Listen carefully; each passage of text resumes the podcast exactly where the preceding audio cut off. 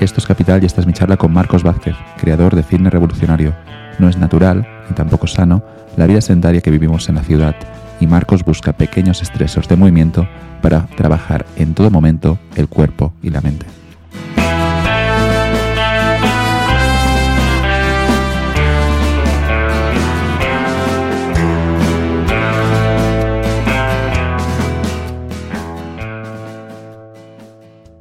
Este podcast está patrocinado por Scalable Capital. ¿Te gustaría empezar a invertir pero no sabes cómo o dónde hacerlo? Scalable es la respuesta que estabas buscando. Se trata de una plataforma de inversión digital, líder en Europa, con una oferta que incluye una amplia selección de ETFs, acciones, fondos y criptomonedas, y que cuenta con más de 600.000 clientes. ¿Quieres saber lo mejor de todo? No necesitas una fortuna para empezar. Puedes establecer tu propio plan de inversión en tan solo unos clics, desde tan solo un euro. Mucho hemos hablado en Capital sobre la inflación y las distintas opciones disponibles para proteger tus ahorros.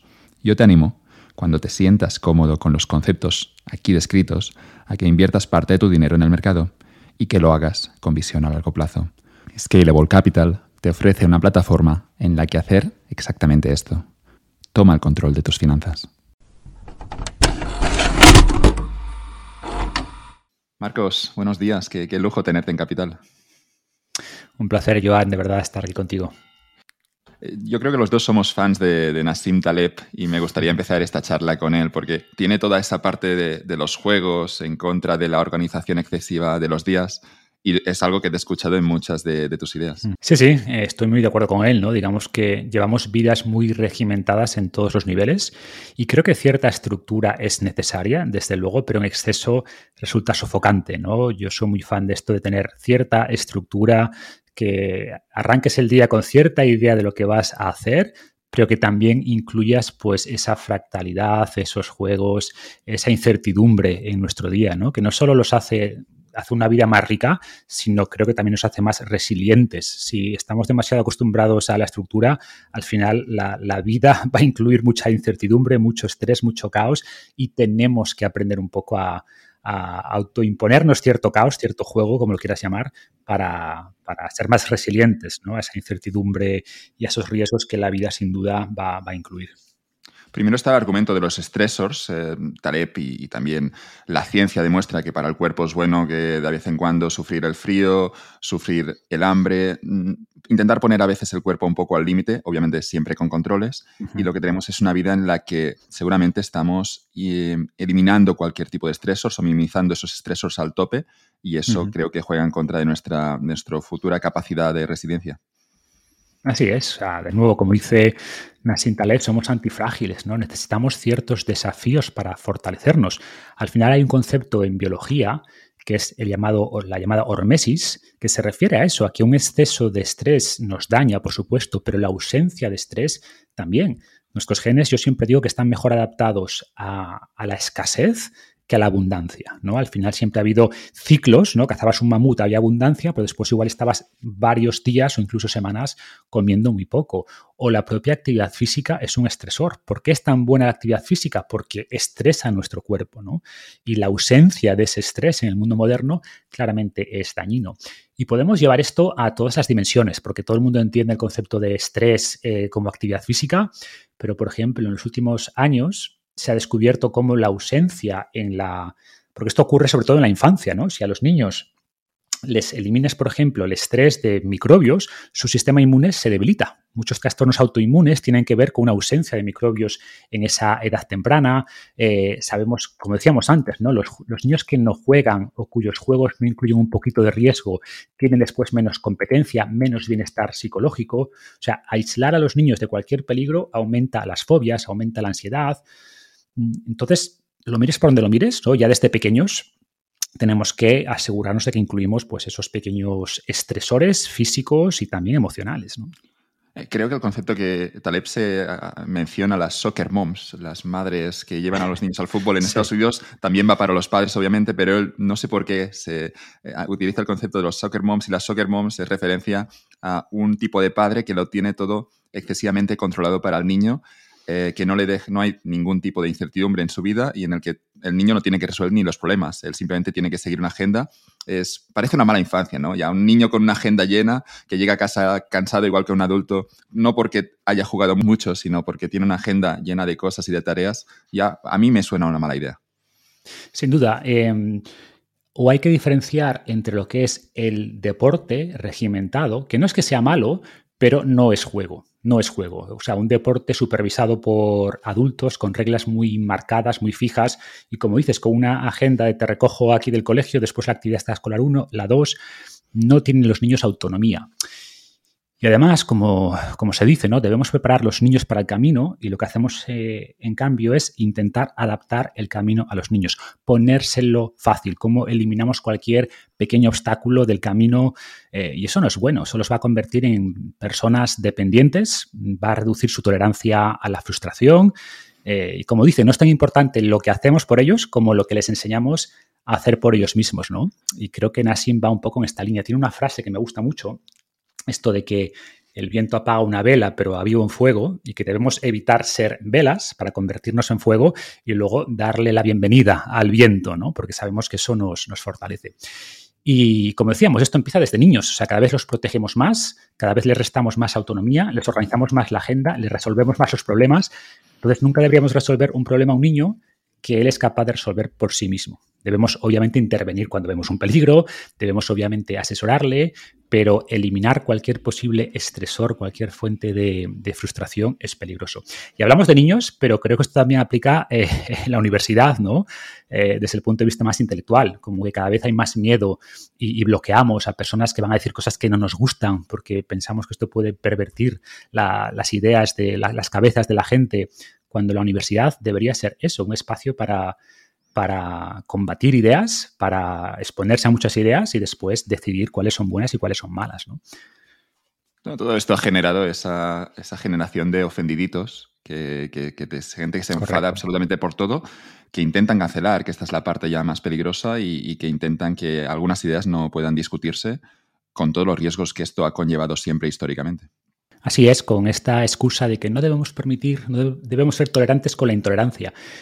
Pero claro, cuando, cuando pervertimos el, concepto de violencia, ¿no? cuando inicialmente violencia era violencia, violencia era golpes, después la violencia son las palabras, después la violencia también es el silencio. Si no dices nada, también esto es violencia, ¿no? Entonces, cuando estiras tanto un término, pues al final no significa nada. Y como dices, creo que esto no implica que no haya ciertos discursos eh, que, realmente puedan generar un daño y ataques, que creo que, para eso tenemos las, las leyes, ¿no? Pero, como te digo, se ha pervertido tanto el término de violencia que al final pensamos que el papel de la sociedad es proteger a las mentes de la gente, ¿no? el famoso Ministerio de la Verdad, y que, y que la gente no es capaz de tolerar, con, de tolerar ideas incómodas. Y esto es tremendamente peligroso, creo que genera pues una mentes muy frágiles, gente con gente muy ansiosa eh, y al final termina derivando una mayor polarización de la sociedad, que creo que es lo que estamos viendo. Pienso en una frase ahora de Un Mundo Feliz. hay esos dos libros, ¿no? Está el, 1984 y Un Mundo Feliz, que los dos hablan del totalitarismo, pero por distintos caminos. En Un Mundo Feliz, lo, sorprendente es que no hay, em, no hay un escenario en el... Leo la frase, creo que explicaré mejor lo que quiero decir. Desde luego, no hay razón alguna para que el nuevo totalitarismo se parezca al antiguo. El gobierno, por medio de porras y piquetes de ejecución, hambre artificialmente provocada, encarcelamiento en masa y deportación también en masa, no es solamente inhumano, a nadie hoy en día le importa demasiado este hecho, se ha comprobado que es ineficaz. Y en una mm. época de tecnología avanzada, la ineficiencia es un pecado contra el Espíritu Santo. Un Estado totalitario realmente eficaz sería aquel en el cual los jefes políticos todopoderosos y su ejército de colaboradores pudieran gobernar una población de esclavos sobre los cuales no fuese necesario ejercer coerción alguna por cuanto amarían su servidumbre. Inducirles a amarla es la tarea asignada en los actuales estados totalitarios a los ministerios de propaganda, los directores de los periódicos y los maestros de escuela. Habla de un estado utópico en el futuro, pero podríamos, hay algunas cosas que me recuerdan tristemente al año 2022. Hay muchas similitudes, ¿no? Es interesante esa comparativa entre los escenarios distópicos que planteaba Orwell en, el, en 1984, Huxley, Un Mundo Feliz, em, y tenemos como yo creo una combinación de ambos en el mundo actual, ¿no? Es decir, eh, por un lado estaban los que pensaban que se iban a prohibir libros, y eso ocurre, pero en, en un mundo feliz el mensaje es, no hace falta prohibir nada, porque la gente va a estar tan distraída que en el fondo simplemente no se van a preocupar por estudiar, por analizar. Y creo que hay una combinación de ambos, ¿no? Por un, lado hay esta cultura de la cancelación, como dices, donde se prohíben ideas que no sean las normativas. Y por otra parte, pues es verdad que quien quiere informarse, el conocimiento está ahí fuera, pero la gente está muy distraída viendo vídeos de gatitos, ¿no? Entonces tenemos, como creo que en este mundo, sin, ser, querer ser muy fatalista, porque en general no lo soy, soy bastante optimista sobre el futuro, pero creo que hay elementos distópicos que algunos vienen de 1984 y otros de, un mundo feliz. Bueno, animamos a todo el mundo al final. Es, yo creo que la receta contra eso es el pensamiento crítico, que cada uno desarrolle sus propias ideas que esté cómodo con no solo, porque al final el problema en los humanos, no sé cómo, cómo, lo entiendes tú, Marcos, pero, pero veo que al final somos animales sociales que hemos, estamos diseñados de forma evolutiva para estar con otras personas, para estar de acuerdo con otras personas, porque esto maximizaba nuestras posibilidades de supervivencia. Y lo que ocurre, obviamente, es que es difícil estar con no solo durante un tiempo largo, pero es algo, creo yo, necesario o más necesario que nunca. Sí. Yo eh, complementaría lo que dices. Estamos, desde un punto de vista evolutivo, diseñados, entre comillas, para intentar coordinarnos con grupo y que nuestras ideas coincidan con grupo, pero también para luchar contra otros, ¿no? O sea, colaboración y competencia. Colaboración con mi grupo en competencia con otros. Y es precisamente lo que estamos viendo ahora.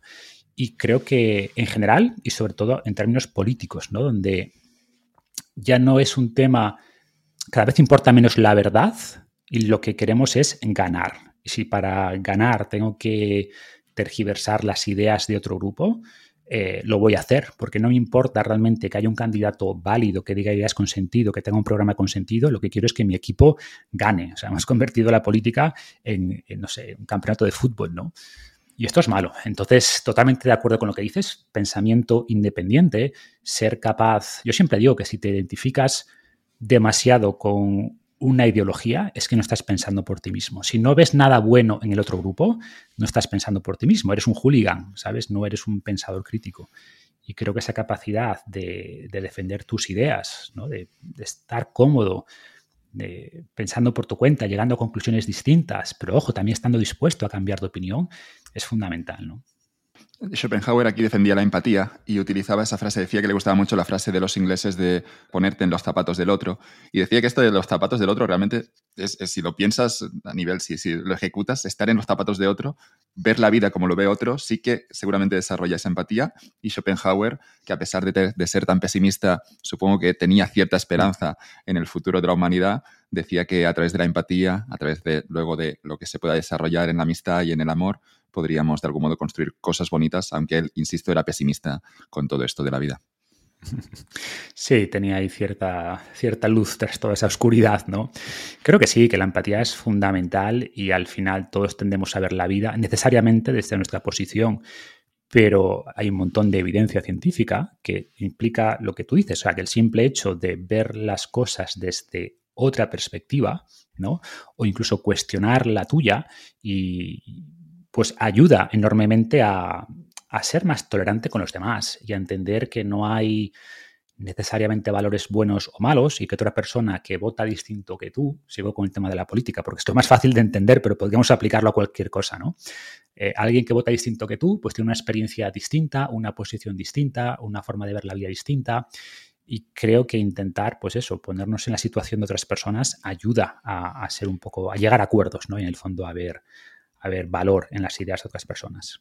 Pero lo que ocurre en política o lo que yo percibo es que, es que a veces um, directamente no se discuten las ideas, sino que se niega al otro. Y algunas de las cuestiones eh, que vemos ahora ¿no? en las elecciones que hay por Europa, salen algunos partidos a veces con las que la gente, con los que algunos no están de acuerdo, por la derecha o por la izquierda. Y lo que ocurre es que antes de intentar entender por qué está ocurriendo esto, lo que se hace directamente es negarlo. Sí, como decíamos antes, ¿no? Todo tiene sentido si lo ves desde una perspectiva evolutiva y al final todas las sociedades al final iban desarrollando su propia mitología, ¿no? O sea, los míos son los héroes, ¿no? mis, eh, dioses, y desprecio los de los demás, ¿no? O sea, el pensamiento tribal tiende a dividir, tiende a generar esta visión de nosotros contra ellos y, al final nosotros somos los buenos, ellos son los malos. Eh, por un lado eres facha o eres rojo, ¿no? Y, esto aplica a todo. O sea, la sociedad, para bien o para mal, está dividida en múltiples grupos, ¿no? Como decimos, en partidos políticos, equipos de fútbol, eh, etnias, identidades sexuales. Y esto no es malo siempre que no olvidemos de que nos une muchas más cosas de las que nos separan. Y creo que uno de los problemas es que muchos de estos movimientos, como dices, mm, enfatizan las diferencias, ¿no? Eh, unos son buenos, otros son malos, y creo que deberíamos apelar a una humanidad más compartida, o sea, qué es lo que nos une. Y quizás si hay personas, grupos que están desfavorecidos y que hay que ayudar, pero cuando se plantea es que estos son los malos, ¿no? Llámalo X, ¿no? Estos son los malos, nosotros somos unos pobres oprimidos, unas víctimas, pues eso en general es peligroso. Por tanto, al final, la forma, yo creo, de intentar generar cambios sociales positivos es apelando a esa humanidad compartida y evitando este pensamiento tribal de nosotros contra ellos, que no es fácil, porque, insisto, esto está aquí metido desde hace millones de años, ¿no? Pero o somos capaces de, superar un poco esos, esos, sesgos o va a ser muy difícil eh, unificar la sociedad te mandé un guion y esto tenía que ser una charla sobre fitness, pero han salido temas políticos y es que yo lo encuentro interesante y, bueno, siempre estamos a tiempo de recortar algo si, si, no, si vemos que, sale algo que no nos gusta o con lo que no estamos cómodos. O si te parece bien, regresamos. Hay una parte más de la incertidumbre que, que, yo creo súper importante aquí, al menos me gustaría compartir mi experiencia. Mencionabas esa frase de Taleb del viento y, y la vela.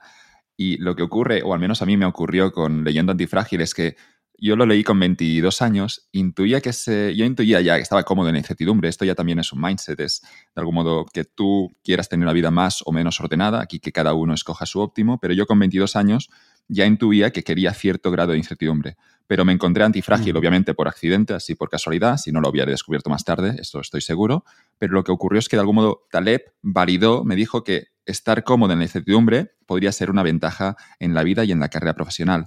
Sin duda, es que además la certidumbre es una ilusión, o sea, te estás autoengañando si, si piensas que, el mundo no va a cambiar o que por tener cierta estructura en tu vida eh, que estás, que eres inmune ¿no? a los vaivenes. Eh, al revés, o sea, yo creo que la gente que desde joven es capaz de de autoponerse en situaciones de incertidumbre, de cierto riesgo controlado, le va a ir en general mejor en la vida, ¿no? Porque aprendes más rápido, eh, eres capaz pues, de identificar seguramente esos riesgos que la gente que vive un entorno demasiado eh, seguro pues, no es capaz de prever.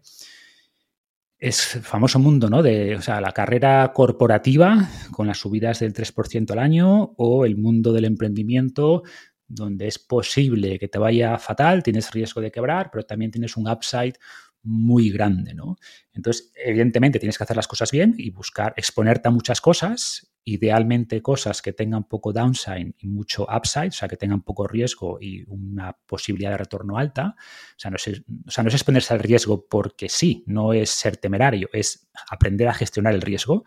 De hecho, los primeros libros de, Taleb, de sobre esto, ¿no? Como eh, Full by Randomness, el cisne negro, tienen que ver con, oye, no somos conscientes de los riesgos que hay, eh, tenemos que aprender a gestionarlos, evitar todos los riesgos, seguramente sea el mayor riesgo que hay, y creo que eso aplica a todos los ámbitos. Aplica a la vida profesional, aplica a las economías de los países, aplica al fitness también, ¿no? Por ejemplo, por cambiar un poco yendo hacia el lado del fitness, eh, está esta disyuntiva, ¿no? Entrenar con máquinas es más seguro. Y es cierto que en la hora que estás entrenando con máquinas tienes menos riesgo de lesionarte que si entrenas, por ejemplo, con peso libre.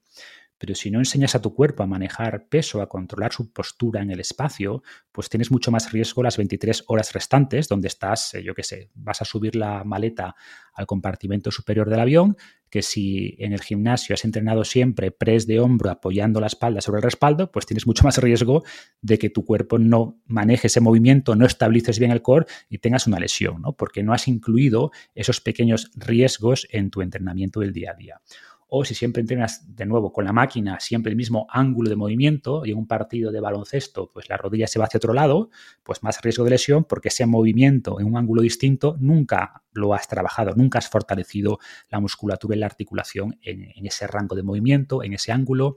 Entonces va un poco por ahí, ¿no? Sin embargo, si tu entrenamiento es más libre, eh, trabajas múltiples ángulos, eh, le enseñas a tu cuerpo a, estabilizar el core mientras elevas un peso o levantas a tu nieto jugando con él, pues vas a ser mucho más resiliente en la vida real, a pesar de que durante la hora del entrenamiento has estado expuesta a un riesgo un poco mayor, ¿no? Yo te escuchaba decir que es mucho mejor correr por el monte que correr en, una cinta y es, evidente, claro, pero, no sé, a veces nos olvidamos de este mensaje, pero decías y lo contabas de maravilla que cuando corres por el monte incluso el propio cerebro tiene que ir ajustando a cada paso que das dónde es el siguiente, dónde es seguro, dónde hay una piedra, dónde no la hay, dónde hay quizá un pequeño animal y tienes que hacer ese esfuerzo que decías que era mucho más sano.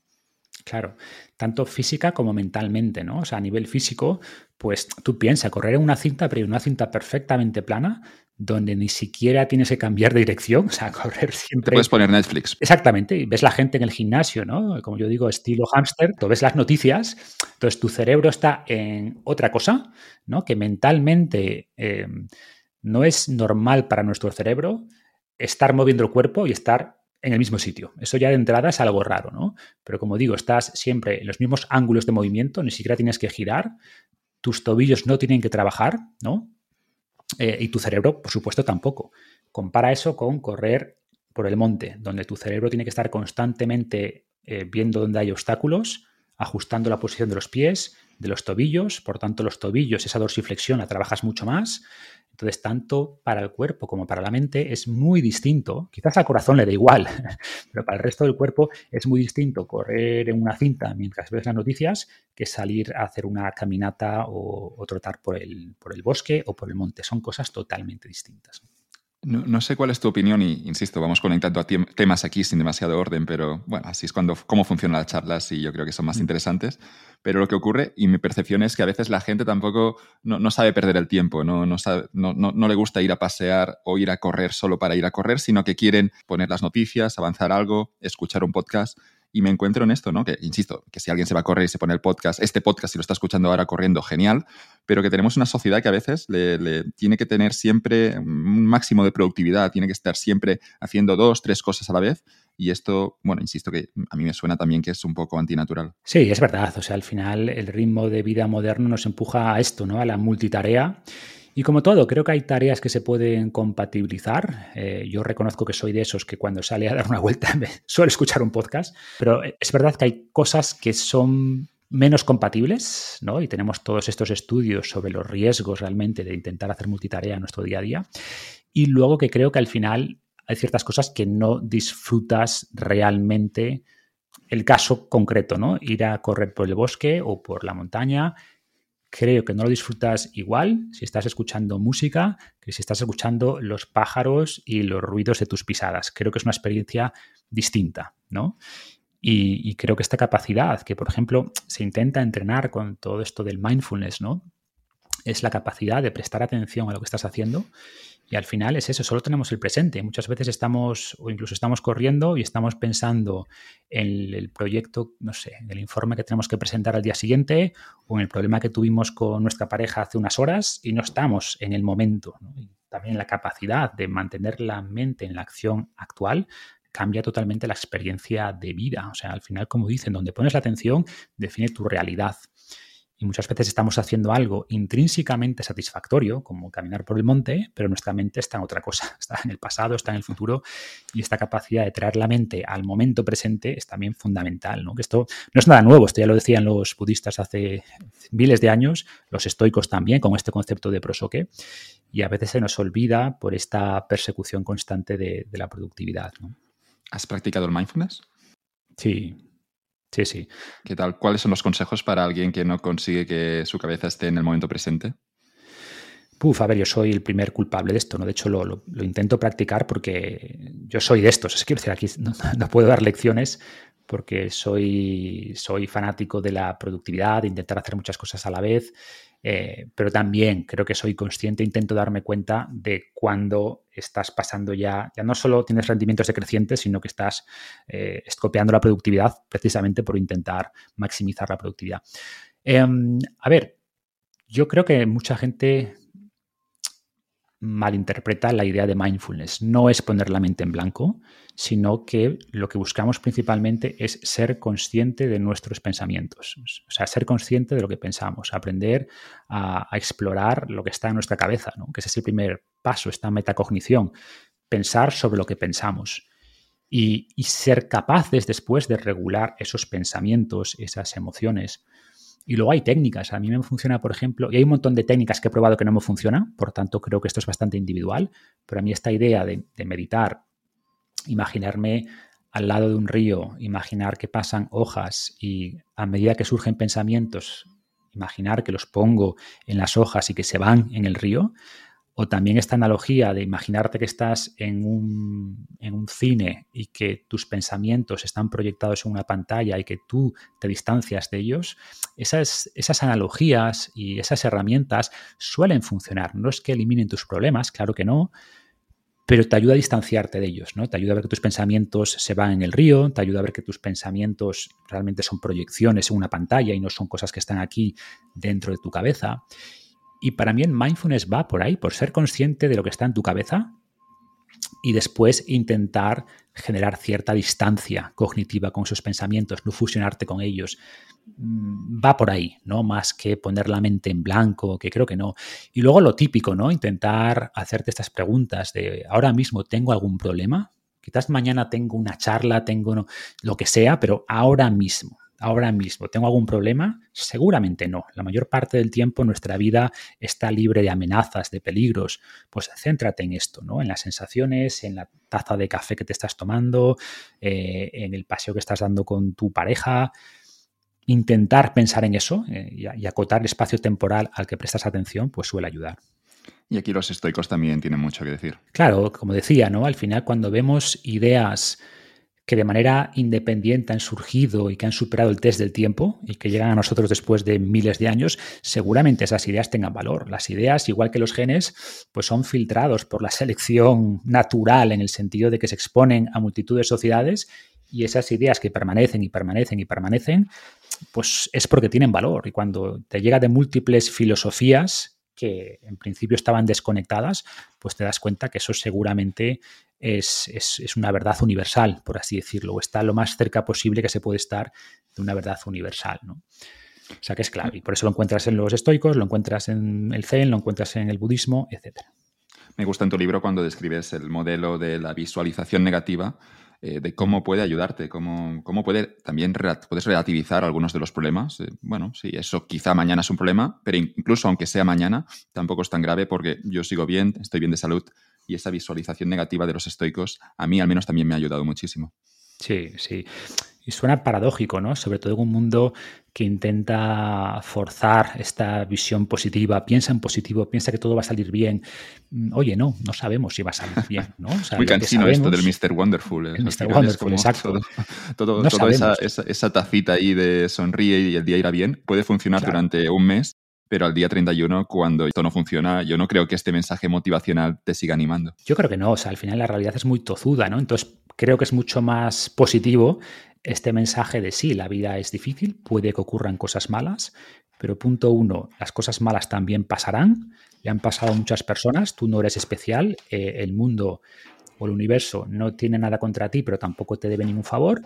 Eh, entiende que estás capacitado para superar esas cosas ¿no? y que volviendo al tema de la incertidumbre, superarás lo que venga con las mismas herramientas con las que superaste eventos del pasado, ¿no? Es decir, simplemente pensar que estás bien preparado, mejorar tu capacidad de, tolerar lo que venga y después, pues eso, enfrentar la, la, realidad. Y por suerte, los peores escenarios no se suelen cumplir, ¿no? Y luego cuando no se cumplen, pues normalmente si te pusiste en ese escenario, sueles tener un sentimiento de agradecimiento. O sea, agradezco no solo las cosas buenas que me ocurren, sino las cosas malas que podrían ocurrir porque las he visualizado y que no ocurren. Entonces creo que tanto si finalmente ocurren te, te pilla menos por sorpresa Y si no ocurren, y por suerte la mayor parte de veces no ocurre, como decía Mark Twain, ¿no? Me han sucedido muchísimas cosas malas, eh, la mayoría de las cuales en realidad nunca ocurrieron, ¿no?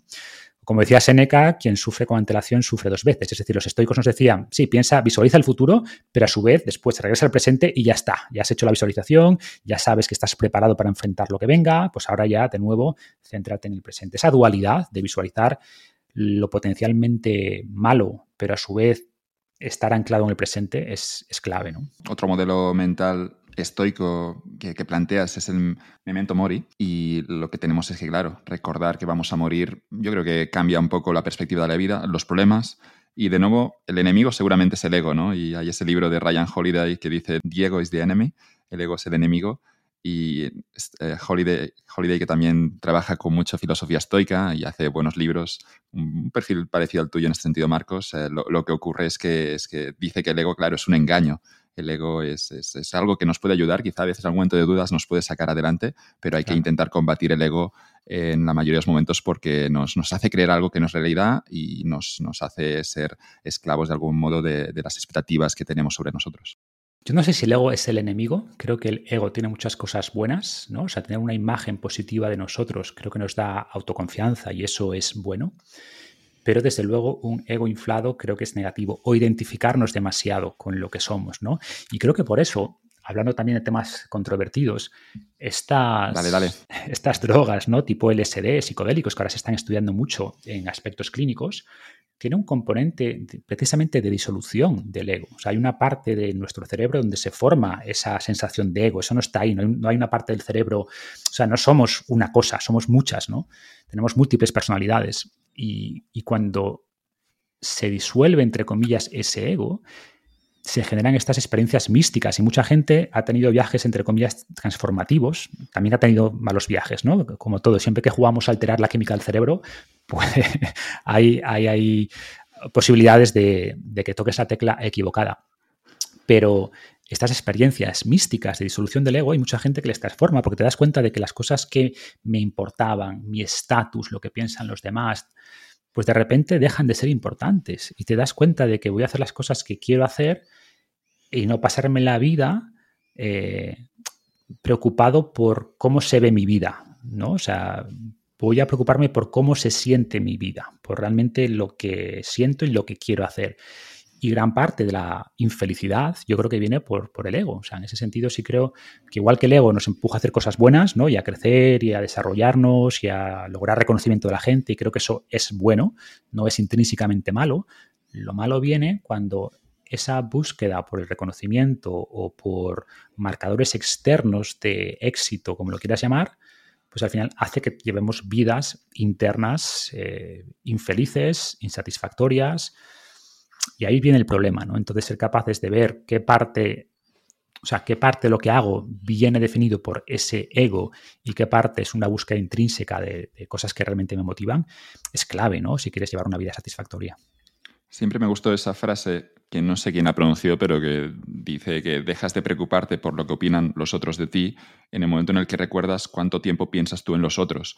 Y es cierto que en mi cabeza la mayoría del momento mis preocupaciones son personales, son cosas que yo quiero hacer, que me gustaría hacer, eh, que me preocupan, pero tenemos, eh, claro, tenemos esa perspectiva de que a veces pensamos que la gente piensa mucho en nosotros y la gente también vive, vive sus vidas y tiene sus pensamientos focalizados en ellos mismos y lo que nos ocurre es que, claro, toda esa preocupación por el qué dirán eh, es algo que ya de pequeños lo llevamos, en el instituto es, es, muy evidente, pero luego cuando ya somos adultos, cuando tenemos ya 25 o 30 años, realmente a partir de los 18 años tú puedes llevar la vida que quieras, ¿no? Pero esa, esa opinión de los demás en, en, la familia, pero incluso con los extraños en sociedad, en gente que no te conoce en redes sociales por parte de famosos, están preocupados por lo que dice alguien que no es ni su amigo, ni su padre, ni su pareja. Y a esto ya lo encuentro eh, fascinante, pero luego me doy cuenta que a mí también me ocurre, así que me callo.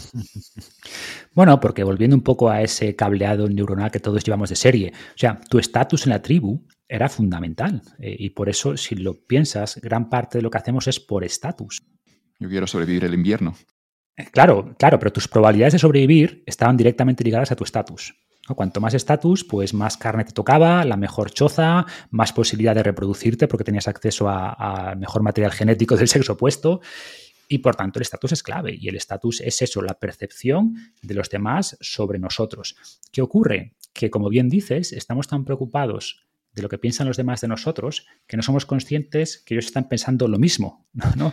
O sea, ellos cuando piensan en nosotros suelen hacerlo para ver o imaginar qué pensarán los demás de mí. ¿no?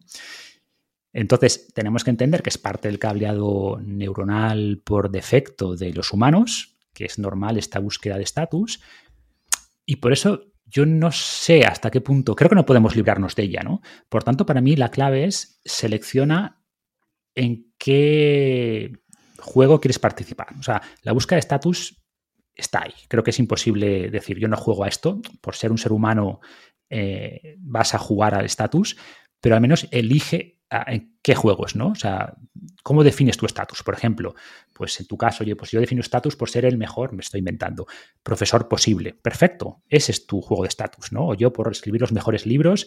El problema es que muchas veces el estatus lo define la sociedad y tiene que ver con el dinero, con los seguidores en redes sociales. Claro, y, eso es peligroso, ¿no? Entonces tienes que, bueno, es peligroso. Al menos que sea una decisión consciente. ¿vale? Que sea una decisión consciente y el problema es que normalmente no lo es. Juegas los juegos de estatus marcados por la sociedad y creo que lo que debemos hacer es buscar reconocimiento, porque creo que es inevitable no buscar ese reconocimiento, pero en los aspectos donde realmente quieres competir. ¿Vale? Yo quiero competir por ser eso, el mejor profesor o no sé, o el mejor amigo de mis amigos o lo que sea, ¿no? Ser reconocido, pero por cosas que de manera consciente hayas elegido. Como yo veo también en la parte del ego, es seguramente hay que encontrar un equilibrio entre creértelo en algunos momentos donde mm. es una cuestión de, hacer un salto de fe y luego después también saber tener, ser suficientemente humilde para poner el ego a sitio.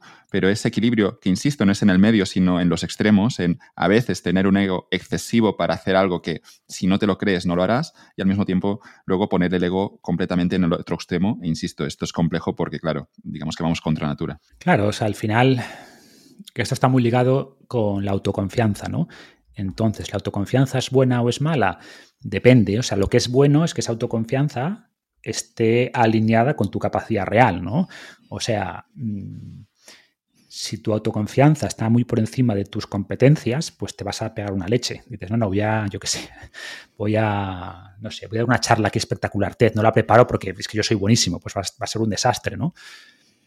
Y, al revés, cuando tu autoconfianza está muy por debajo de tus capacidades reales, pues te vas a cobardar y no vas a hacer las cosas que tienes que hacer, que podrías hacer, porque no te lo crees, ¿no? Entonces, por eso decía antes que el ego para mí no es que sea ni bueno ni malo, es necesario, esa autoconfianza es necesaria, el tema es que esté alineada con la realidad, que más o menos autoconfianza y competencia pues estén al mismo nivel. Y el problema es cuando se generan desequilibrios por exceso o por defecto. Me acuerdo ahora de una frase de Morgan Housel en el libro Cómo piensan los ricos eh, sobre, sobre dinero y psicología. Y lo que, lo que decía Morgan Housel es que nace su primer hijo y le dice que él había trabajado de aparcacoches durante un tiempo. La gente se compra esos coches porque se quieren sentirse admirados, pero que él no quería ser la persona que llevaba el coche, él solo quería tener, Morgan quería ese coche. Claro, exacto. No me fijo tanto en la persona, sino me imagino a mí conduciendo ese coche, no la persona que lo está conduciendo ahora. Sí, sí, totalmente cierto. Que no los admiraba, es decir, que no te puedes ganar el respeto por el dinero. Totalmente, o por eso decía antes, ¿no? Que tienes que elegir en qué juego quieres jugar y por qué quieres que te respete o te valore la gente. Y en general, el dinero, como dicen, ¿no? En, en el funeral de alguien Rara vez se habla si tuvo una gran carrera en el mundo corporativo, eh, murió con tal patrimonio. Solemos hablar de qué, de las cosas que hizo esa persona, de cómo nos hizo sentir, de su carácter.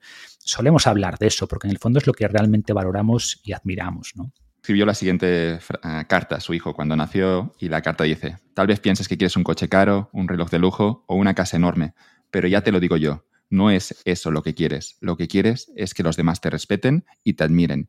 Y piensas que teniendo cosas caras lo vas a conseguir. Esto casi nunca sirve, sobre todo en aquellas personas que tú quieres que te respeten y admiren. Es, es, complejo de gestionar, pero Morgan aquí está haciendo muy claro que vigila porque puede ser como un engaño, ¿no? Que piensas que la gente se acerca a ti porque, porque tienes esas cosas, pero al final quizá lo único que quieren es tu dinero. 100%. Y enlaza con lo que yo decía antes, ¿no? Creo que buscamos ese respeto, buscamos esa admiración y es normal. Y creo que es autoengañarnos, decirnos, no, yo estoy por encima de esto, yo no juego a eso. Es que no puedes no jugar, eres un ser humano. El tema es elige, ¿no? En qué juego, en qué juego estás jugando. Y, no, si eliges el juego del dinero, en el sentido de quiero que me valoren por mi dinero, por mis posesiones, seguramente termines desencantado. Morgan sigue diciendo, lo que quiero transmitir no es que se deje de aspirar a ganar dinero, ni a tener coches de lujo, a mí ambas cosas me gustan, aquí está siendo sincero, dice Morgan, lo que quiero decir es que uno tiene que darse cuenta de esa sutil diferencia. Em, que por regla general la gente aspira a ser respetada y admirada por los demás y emplear el dinero para comprar cosas lujosas puede ser menos útil a tal efecto de lo que imaginas. Si tu objetivo es conseguir respeto y admiración, ve con cuidado cómo quieres lograrlo. La humildad, la amabilidad y la empatía te reportarán más respeto del que jamás te dan los caballos de potencia. Aquí está ese mensajito de Morgan para el hijo que siempre me, lo tengo apuntado y me gusta. Sí, sí. Sí, sí. Salen muchas cosas. yo creo que has dicho algo muy, interesante, que es que al, final también todas estas ideas ya las sabían los estoicos. Estamos, digamos que los problemas se van repitiendo en los humanos. ¿no? es, complejo, ¿no? Porque las soluciones están escritas, pero vemos en cada sociedad que todo el mundo sigue en las mismas cosas. La sociedad ha cambiado, es más tecnológica, somos más ricos, la vida es más cómoda, pero vemos que los problemas, la, la experiencia vital, seguramente no es tan distinta hoy de la que podría tener una persona como Seneca hace dos mil años. Así es, la naturaleza humana no ha cambiado, ¿no? Al final seguimos lidiando con los mismos problemas, con miedos, con envidias, con estatus, quién tiene más que yo, quién tiene menos que yo, quién me ha tratado bien, quién me ha tratado mal. Eh, o sea, al final, como digo, el entorno cambia, pero nuestros genes no han cambiado. Y por tanto al final seguimos con, con los mismos problemas, y, es curioso, ¿no?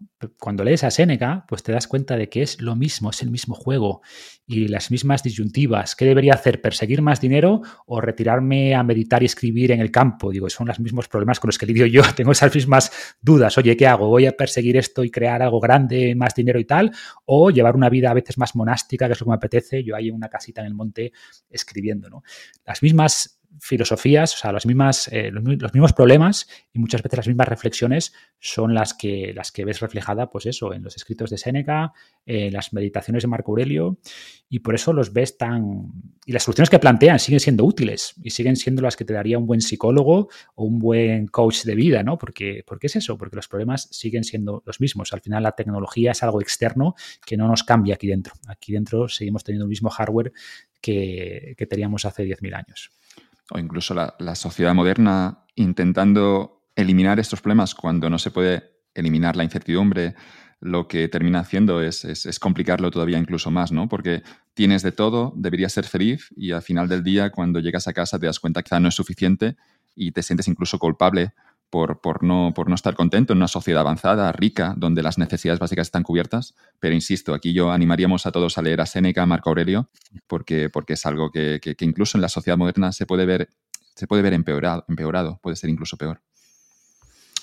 Sí, tiene razón. O siguiendo con el ejemplo del dinero, ¿no? Cuando tienes poco dinero o pocas comodidades y eres infeliz, dices, vale, pero esto es seguro porque no tengo este puesto corporativo o no tengo suficiente dinero. Claro, cuando tienes éxito, lo defines como lo definas, y te sigues sintiendo poco realizado, dices, vale, ahora ya no tengo la excusa de que me faltaba dinero, ya tengo dinero, ya tengo éxito, ¿y ahora qué? ¿Sabes? Y por eso mucha gente se deprime justamente cuando logra sus objetivos, porque en la persecución de los objetivos, pues está focalizado en eso. Cuando logra lo que buscaba y se da cuenta de que eso tampoco era, dice, ostras, ¿y ahora qué? y por eso mucha gente llega a este punto, la famosa crisis de los, de los 40 o los 50, creo que en parte tiene que ver con eso, ¿no? Con que te das cuenta que la persecución o eso que perseguías que realmente no es lo que te da satisfacción y por tanto entras en esta crisis existencial. ¿Y ahora qué? ¿Qué persigo ahora? Y insisto, esas ideas ya estaban planteadas en los escritos de los filósofos estoicos hace miles de años.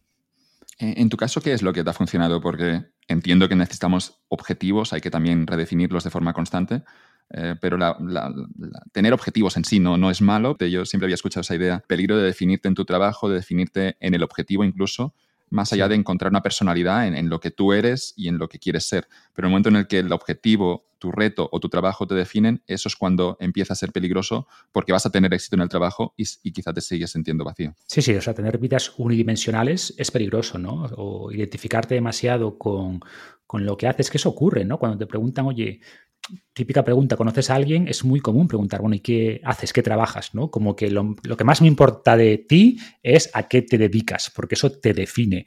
Y eso no debería ser.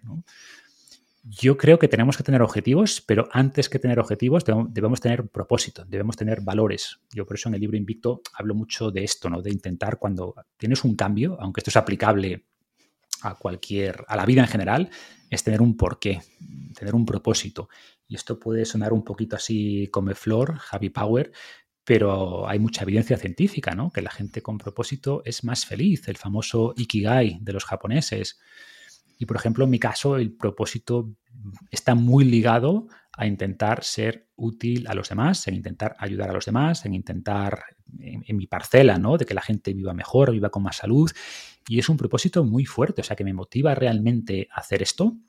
Eh, me reporta, aparte de, poder sostenerme económicamente, me reporta mucha satisfacción pues recibir mensajes de mucha gente a diario, pues de cómo les has ayudado en sus vidas, ¿no? Mucho más de lo que tú piensas, porque a veces es un trabajo solitario y, y recibir después ese feedback en forma de agradecimiento es muy satisfactorio. Y te diría que mi propósito va mucho por ahí, por intentar ayudar, ser útil. Y luego, por supuesto, después del por qué, tienes que plantearte el qué, ¿vale? Pero qué objetivos concretos quiero alcanzar a corto plazo, pues escribir este libro, hacer este programa, cosas más específicas a, corto plazo. Y luego el cómo, que sería un plan, que entramos ya en el mundo de la productividad, ¿no? Pues yo qué sé, estructurar bloques de tiempo o tener un plan, yo qué sé, de entrenamiento, de nutrición, ya en función de lo que quieras lograr, pero creo que todo empieza por ese por qué. Si tu por qué no está claro, si el propósito no está claro, es complicado arrastrar lo demás. Y además, lo bueno de un propósito es que evitas este efecto que decíamos antes de ya he llegado, porque un propósito no es un destino, un propósito es una brújula, no es un mapa, no es, es una dirección, una dirección que nunca vas a alcanzar, es una dirección. Y creo que eso mantiene el propósito con vida. Si lo planteas como objetivo, pues, yo que sea, tanto dinero en la cuenta, o tanta facturación en mi negocio, o tantos seguidores en redes sociales, pues cuando lo logras, ¿qué? Te das cuenta de que eso no era lo que, lo que buscabas, ¿no? ¿no? eres más feliz o la satisfacción que te da es muy, es muy cortoplacista. Enseguida se activa esta adaptación hedónica y si antes facturar X te parecía bueno, pues ahora ya te parece poco porque sabes que el vecino factura 3X, ¿no?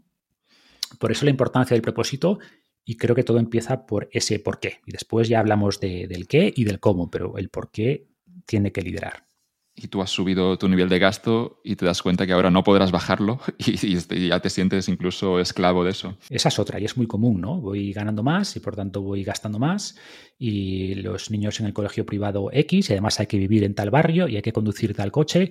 Y yo esto lo, he visto, ¿eh? Yo vengo del mundo corporativo y lo veías, como cuando alguien lo hacía en gerente, ya BMW, del Seat Ibiza al BMW. Cuando te hacían socio, pues ya... No, puedes conducir, no puedes ser socio y tener un Seat Ibiza, está prohibido. Eh, en algún lugar está escrito, supongo.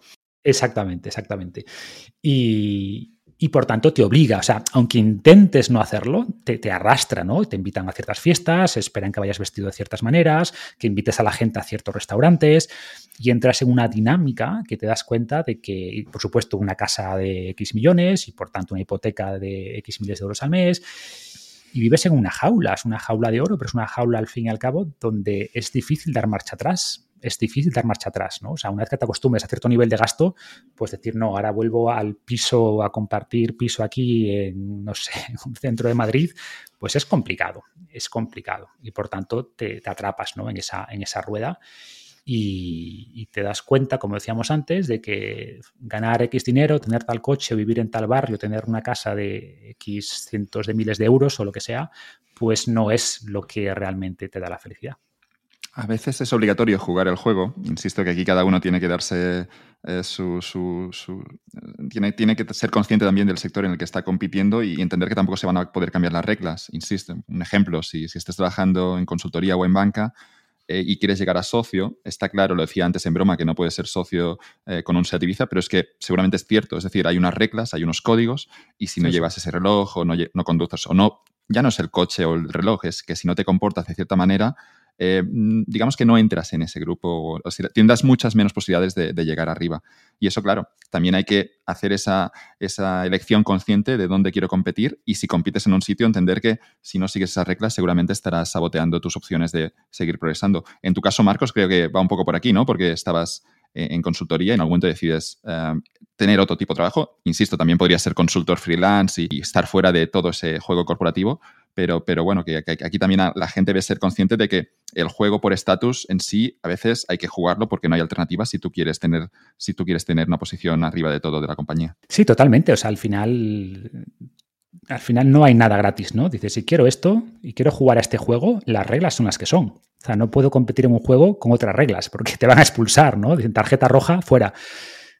Y tú tienes que decidir si quieres jugar ese juego con esas reglas o no. Y en mi caso no quería jugar y me salí, Y, por suerte no había entrado en ese mundo de ingreso más y gasto más, sino que tenía bastante eh, libertad, ¿no? Tenía una posición económicamente, bueno, no voy a decir privilegiada, pero cómoda y además, en los ratos libres había empezado el proyecto de fines revolucionario, con lo que al final veía una, vía de escape bastante clara. ¿No? Tampoco fue mi caso de, bueno, pues me voy y voy aquí a irme lo típico a, no sé, al Tíbet unos meses a meditar a ver qué hago con mi vida. En mi caso lo tenía muy claro, porque además era lo que me motivaba, era lo que me llamaba, era lo que quería hacer. ¿no? Yo llegaba a las nueve de la noche a casa fastidiado de clientes de proyectos de politiqueos internos y, me ilusionaba ponerme a revisar papers, a escribir artículos. Era lo que me gustaba realmente, ¿no? Entonces tenía este mundo corporativo que me parecía asfixiante, agobiante y estaba muy cansado. Y luego tenía este otro mundo, entre comillas, que me ofrecía algo para mí apasionante, muchísima libertad y, y la decisión fue clara, ¿no? para dar ese salto, eh, perdón siempre por citar a los mismos, pero mi amigo Taleb siempre habla de la estrategia de la altera o de la mancuerna, que significa tener apuestas en los extremos. Taleb pone el ejemplo de algún escritor en el siglo XIX en Francia que tenía un trabajo de funcionario de, de 9 a 2 el trabajo de funcionarios sigue siendo importante, no quiero con esto. Es que a veces se me enfadan los funcionarios, dicen, siempre citas al funcionario en tu blog de Capital, todo eso, no, no tengo nada contra un funcionario, es un trabajo muy respetable, pero lo que dice Taleb es que eh, algunos escritores del siglo XIX tenían un trabajo estable y lo que ocurría es que en las tardes es cuando desarrollaban ese proyecto que podía ir mal pero no se lo jugaban toda una carta. Y aquí regresamos a lo que decías antes de Taleb, ¿no? A veces también la gestión del riesgo, que, que no es ir a lo loco, porque el mismo Taleb dice, hay riesgos fatales que te arruinas una vez o, te mueres y, se termina la partida. Y Taleb también está obsesionado con esos cisnes negros, al eh, gestionar esos riesgos de una manera en la que también luego estés expuesto a cosas con mucho upside. La estrategia de la altera o de la mancuerna lo que dice es intenta tener algo seguro y luego obviamente trabaja algo en las tardes o los fines de semana, pues si no te gusta eso que tienes, para intentar salir de allí. Sí, sí, totalmente. Como dice Talef, lo que tienes que hacer seguro es no arruinarte. O sea, esa es la estrategia, ¿no? O sea, tienes que exponerte a muchos riesgos, pero asegurar que no hay ningún escenario en el que te puedas arruinar o que sea tremendamente improbable, ¿no? Y esa es la clave. O sea, si eliminas ese riesgo, bien, no me voy a arruinar o voy a poder jugar muchas veces porque cada partida aprendes, cada partida aprendes. Pero claro, si una partida lo pierdes todo, pues ya estás fuera del juego, ¿no? Y, y yo soy mucho de eso, de construir puentes más que saltar al vacío. Y yo es lo que intenté hacer, construir un puente, tablón a tablón. Como todo, en algún momento tienes que dar un salto. Pero ese, salto, cuanto más pequeño sea, pues menos riesgo es de que, de que no llegues al otro lado, ¿no? en mi caso fui construyendo algo y cuando ya sentí que el puente era más o menos seguro, que el riesgo era bastante acotado, pues me lancé. Y también un poco haciendo esa visualización negativa que decíamos antes. Yo pensé, bueno, si esto va mal, ¿qué pasa? O sea, digamos que tenía suficientes relaciones, o sea, mis capacidades estaban intactas, ¿no? Mis habilidades seguían ahí, podía perfectamente volver al mundo corporativo si, si por mi cuenta no me iba bien. Entonces siempre hay incertidumbre en el cambio, pero como decíamos, ¿no? O sea, al final tienes que asumir cierto riesgo, minimizando los riesgos, pero era, una, era algo que podía, que veía que tenía mucho upside, que tenía mucho potencial beneficio si salía bien y que el riesgo era relativamente bajo. Entonces, esas apuestas, ¿no? Con mucho, con un beneficio potencial elevado y con un riesgo real bajo, pues cuantas más eh, apuestas de esas hagas en tu vida, seguramente te vaya mejor, ¿no? Yo, lo planteo de una manera un poco más rara, que es que estaba trabajando ante poco tiempo en una carrera corporativa y, me di cuenta de si esto va bien, ¿dónde llego? Y, el, si esto va bien es lo que me asustó. Digo, joder, qué mierda. y ya me, piré de allí y digo, bueno, me voy a otro sitio, no quiero tener la vida de, ese jefe. Sí, sí, esa es una buena forma de verlo, ¿no? Venga, déjame ver aquí los, los, no sé, los altos directivos, quiero llevar esa vida. ¿Qué ocurre? Que muchas veces, que muchas veces, eh, desde fuera pensarías que sí quieres llevar esa vida, porque ves lo que quieres ver, ves la fachada, ves las casas, ves los coches. Eh, una vez que estás dentro, empiezas a ver otras cosas, ¿no? Empiezas a ver agobios, empiezas a ver a gente emocionalmente, bueno, quiero echar mierda porque tengo muchos amigos ahí y muy, buenos amigos que han sabido gestionar eso, pero también gente que emocionalmente han quedado muy tocados, ¿no? Porque es, una vida complicada, con mucha presión, muy absorbente. Y al final, pues quizás desde fuera veas la fachada social bonita, veas el estatus, veas el dinero, los coches, etcétera, pero cuando estás dentro ves otras cosas que antes no veías cuando tenías veintipico años y, el socio era como Dios, ¿no? Yo me acuerdo cuando empecé en consultoría, cuando empecé en Anderson Consulting, cuando antes de que fuera Accenture, venía el socio a darte la charla y tú lo mirabas como Dios, pensabas que podía caminar sobre el agua, ¿no?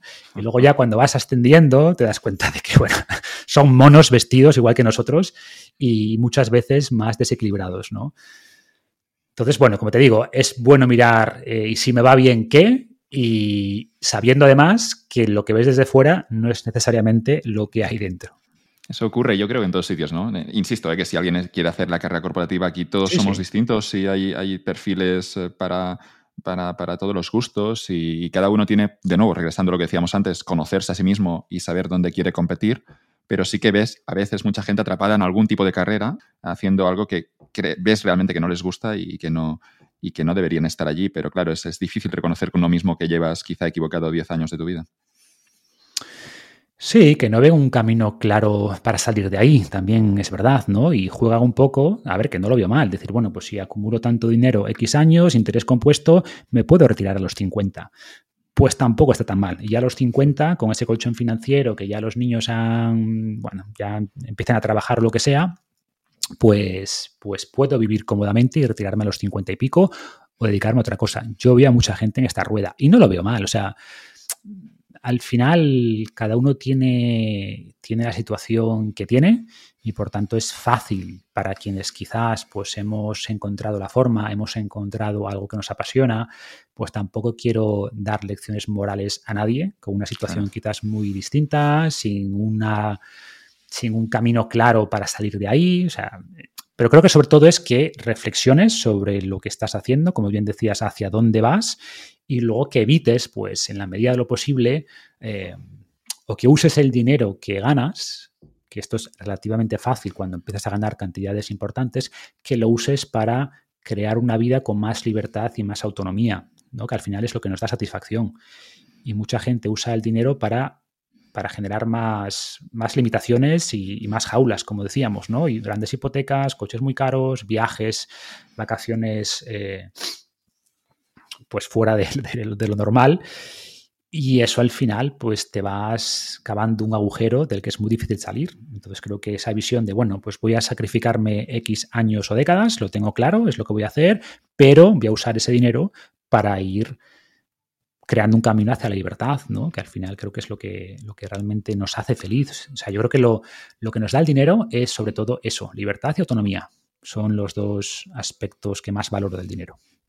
Hay un cambio de mindset que, ocurre, y hay personas que, llegan a los 70 años y, todavía no ha ocurrido y, morirán sin saberlo, pero en mi caso me ocurrió, supongo que a partir de los 25 o 26, que me di cuenta de que tener dinero ahorrado en el banco estaba comprando libertad futura y que si yo no consumía en el presente, mañana sería más libre.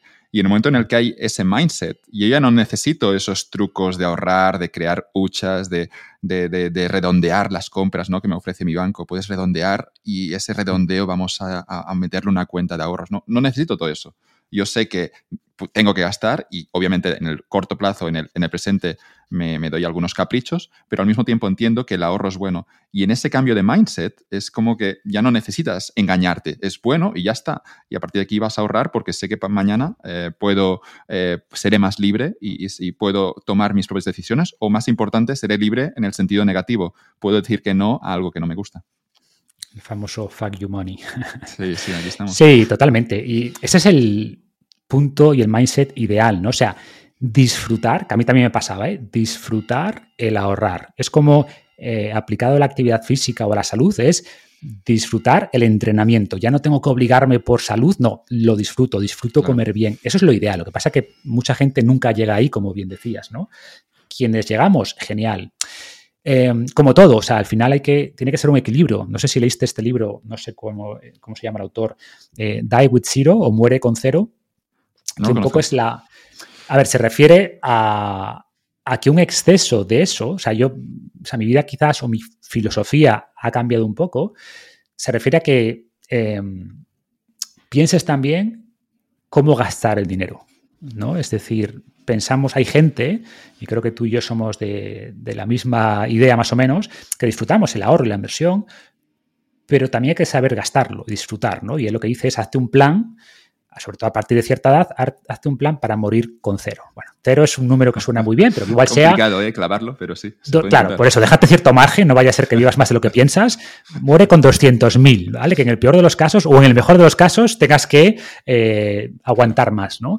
y que digas cómo voy a maximizar la satisfacción vital, ¿no? Pues oye, donando cierta parte, haciendo cosas que de las que me voy a arrepentir si no hago, porque voy a llegar a los 80, como decían, ¿no? Siento el, el más rico del cementerio entonces, para mí es esto, y creo que la fase de la vida influye, y hay una fase de la vida donde eres joven, que igual tiene más sentido eh, una mentalidad más de ahorro, pero ojo, disfrutando cosas que solo puedes hacer de joven, ¿no? Creo que también es un error, pues de joven, voy a ahorrar todo y no me voy a dar esas vacaciones, yo qué sé, recorrer Europa con mochila con mis amigos porque me supone 2.000 euros. Ostras, pues quizás a esa edad lo mejor que puedes hacer es gastar 2.000 euros en dos meses mochileando por Europa, ¿no? Como todos, creo que en el fondo es un equilibrio, pero en general la sociedad actual nos lleva a gastar por encima de las posibilidades. Creo que eso es así. Nos tienta con crédito fácil. Bueno, ahora no va a ser tan fácil seguramente en los próximos años, pero al final es muy fácil, ¿no? Venga, pues toma este dinero, no tienes algún capricho. A mí me siguen llamando el banco. yo, pero te das cuenta que tengo este dinero en el banco, que si me hiciera falta 20.000 euros los usaría en mi cuenta corriente. Ya, pero es para no gastar, para casi, o sea, sin sentido, ¿no? Y, mucha gente toma esos créditos, mucha gente que no lo necesita. O sea, yo entiendo que si es para pagar el colegio de tus niños, cojas un crédito, claro que sí. Cuando tomas un crédito de consumo, no, no hablamos de un crédito hipotecario al 3%, hablamos de un crédito de consumo, yo que sé, al 15%, para pagarte unas vacaciones, o comprarte un coche o cosas similares, es como, ostras, tiene las prioridades bastante, bastante mal orientadas, ¿no? Los bancos siempre honestos, siempre mirando lo que es mejor para sus clientes y, siguen haciendo estas llamadas y lo seguirán haciendo. en todo esto, claro, es, es, difícil de nuevo. Siempre hay que hablar del equilibrio. Eh, hablabas de con 20 años hacer ese viaje.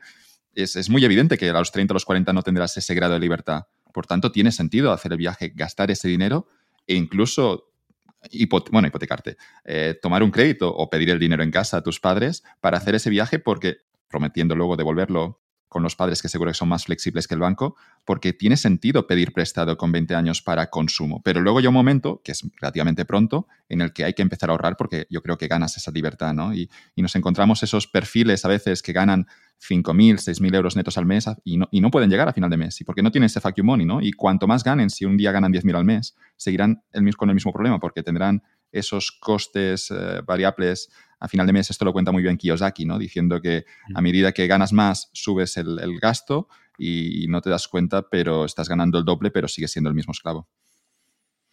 Sí, sí, así es. Para mí esa es la clave, ¿no? Que con el tiempo la brecha entre tus ingresos y tus gastos sea cada vez mayor. Por tanto, intentar maximizar el aumento de los ingresos y que los gastos, a ver, pueden subir, desde luego, pues ya puedes pasar de compartir, yo empecé compartiendo piso en Madrid, éramos cinco, bueno, pues luego ya con el tiempo me fui a un piso yo solo, luego compré, eh, es normal ir mejorando, pero que la brecha se vaya aumentando, ¿no? Y luego consumir, claro, porque yo no sé si esto se lo escuchaba a una actriz que decía, bueno, yo no, no, tengo ninguna necesidad de regresar a esos festivales donde dormías en una tienda de campaña, duchándote allí en, duchas bastante, bastante sucias. Digo, yo a mí me gustan los hoteles de 3, 4 estrellas y eso no lo quiero cambiar. Que hay esa parte también que más allá de que el ahorro lo vemos como algo, como algo bueno, si te pasa seguramente en este mindset, te puedes estar en un escenario en el que quizá te vas de vacaciones, estás en un hotel que cuesta 200 euros la noche y te sientes culpable. Y con esos también hay que vigilar y eso lo contabas de maravilla cuando decías también hay que tener un plan de gasto, que es la, unas ideas que yo he escuchado en Ramit Sethi, no sé si lo conoces, sí, claro. que habla del concepto de rich life. Me encanta el concepto, lo encuentro brillante estas dos palabras. El rich life es, es, hablamos de plan financiero y Ramit Sethi dice hay que ahorrar y él es el primero que ha dicho siempre que es bueno ahorrar, pero al mismo tiempo ahora lo ha movido también al gasto y hay que también vivir y hay que no sentirte culpable cuando te gastas tu dinero en algo que realmente te apetece. 100%. Y, por ejemplo, tenemos mucha evidencia científica, muchos estudios en psicología que nos dicen que hay cosas que nos producen más satisfacción que otras. Por ejemplo, gastar en experiencias, sobre todo en experiencias compartidas, nos da mucha más satisfacción vital que gastar en, pues eso, en cosas, ¿no? En un coche, en un bolso, en ropa, en relojes, etcétera. Un viaje siempre es mejor. Este un viaje siempre es mejor porque produce menos adaptación hedónica, porque un viaje siempre es distinto, ¿no?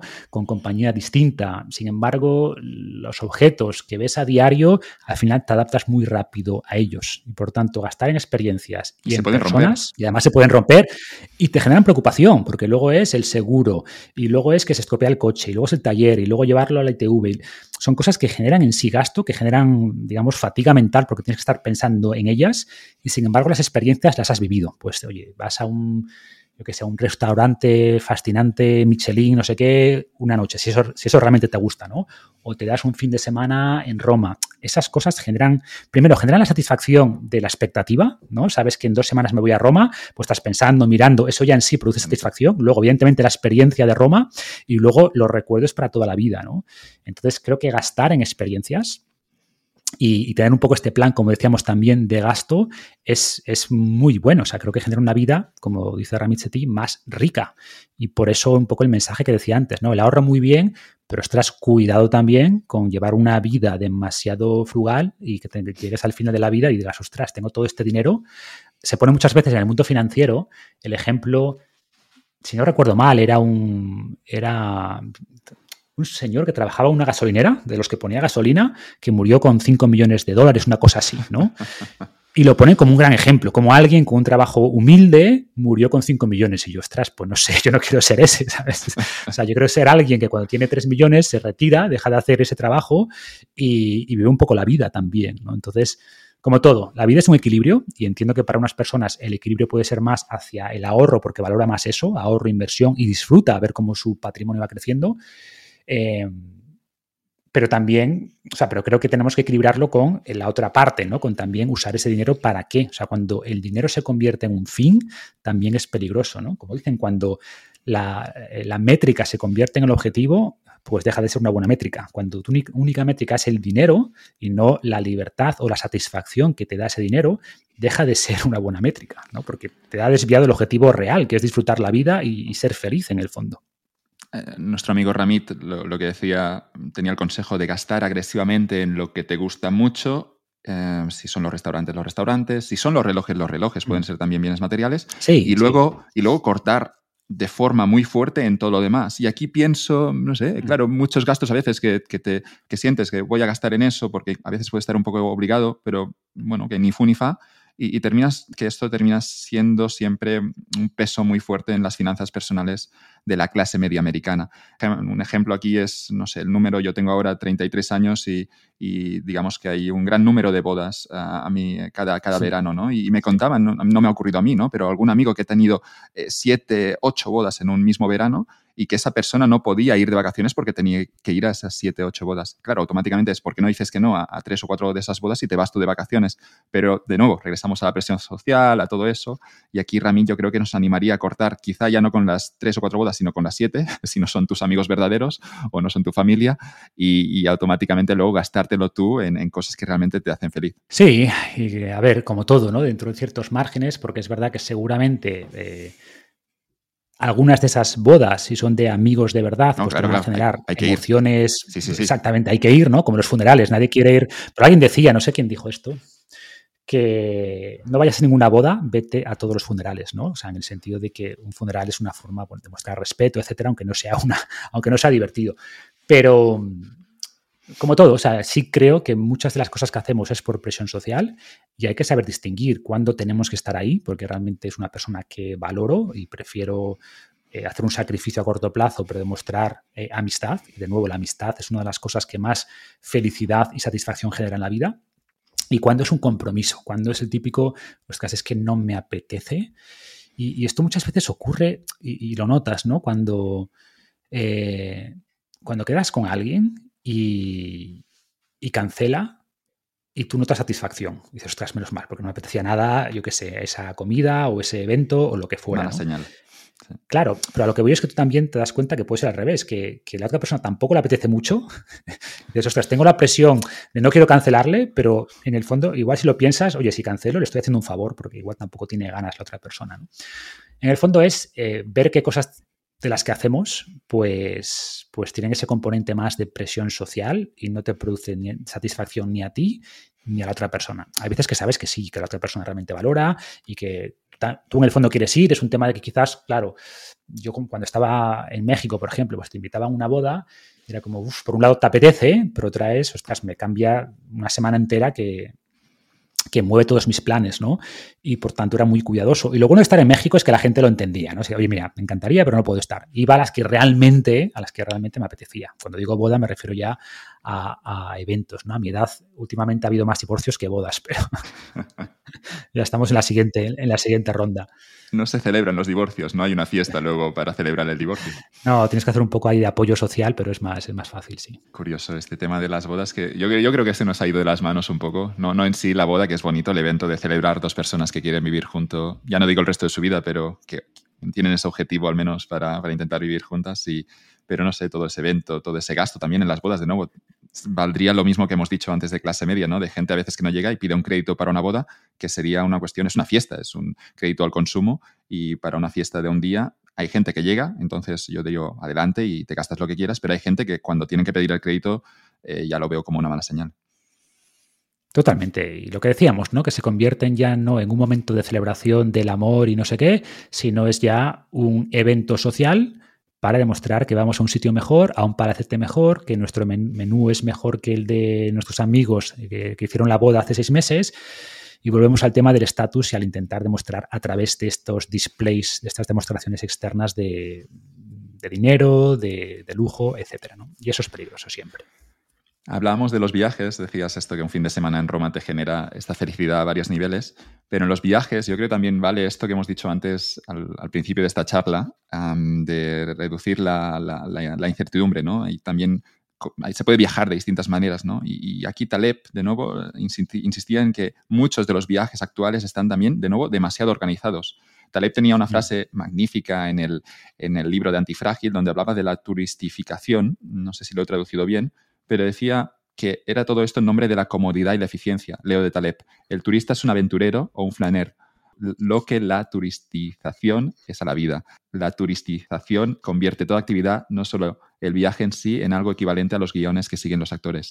Veremos que castra a sistemas y organismos que gustan de la incertidumbre, sacándoles hasta la última gota de aleatoriedad y dándoles la ilusión de que así se benefician.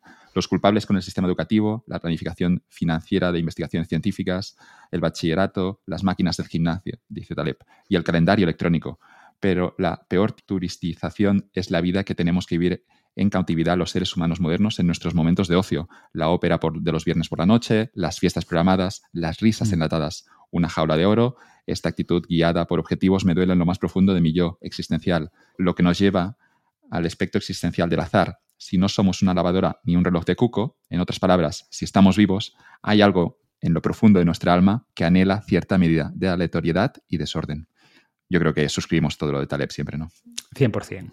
Y es un buen ejemplo, ¿no? Los viajes, como bien dices, eh, yo siempre comento que no veo nada memorable en pasar una semana en el típico resort todo incluido, con turistas iguales que tú, con comida similar a la de tu país de origen, con una cama igual de cómoda.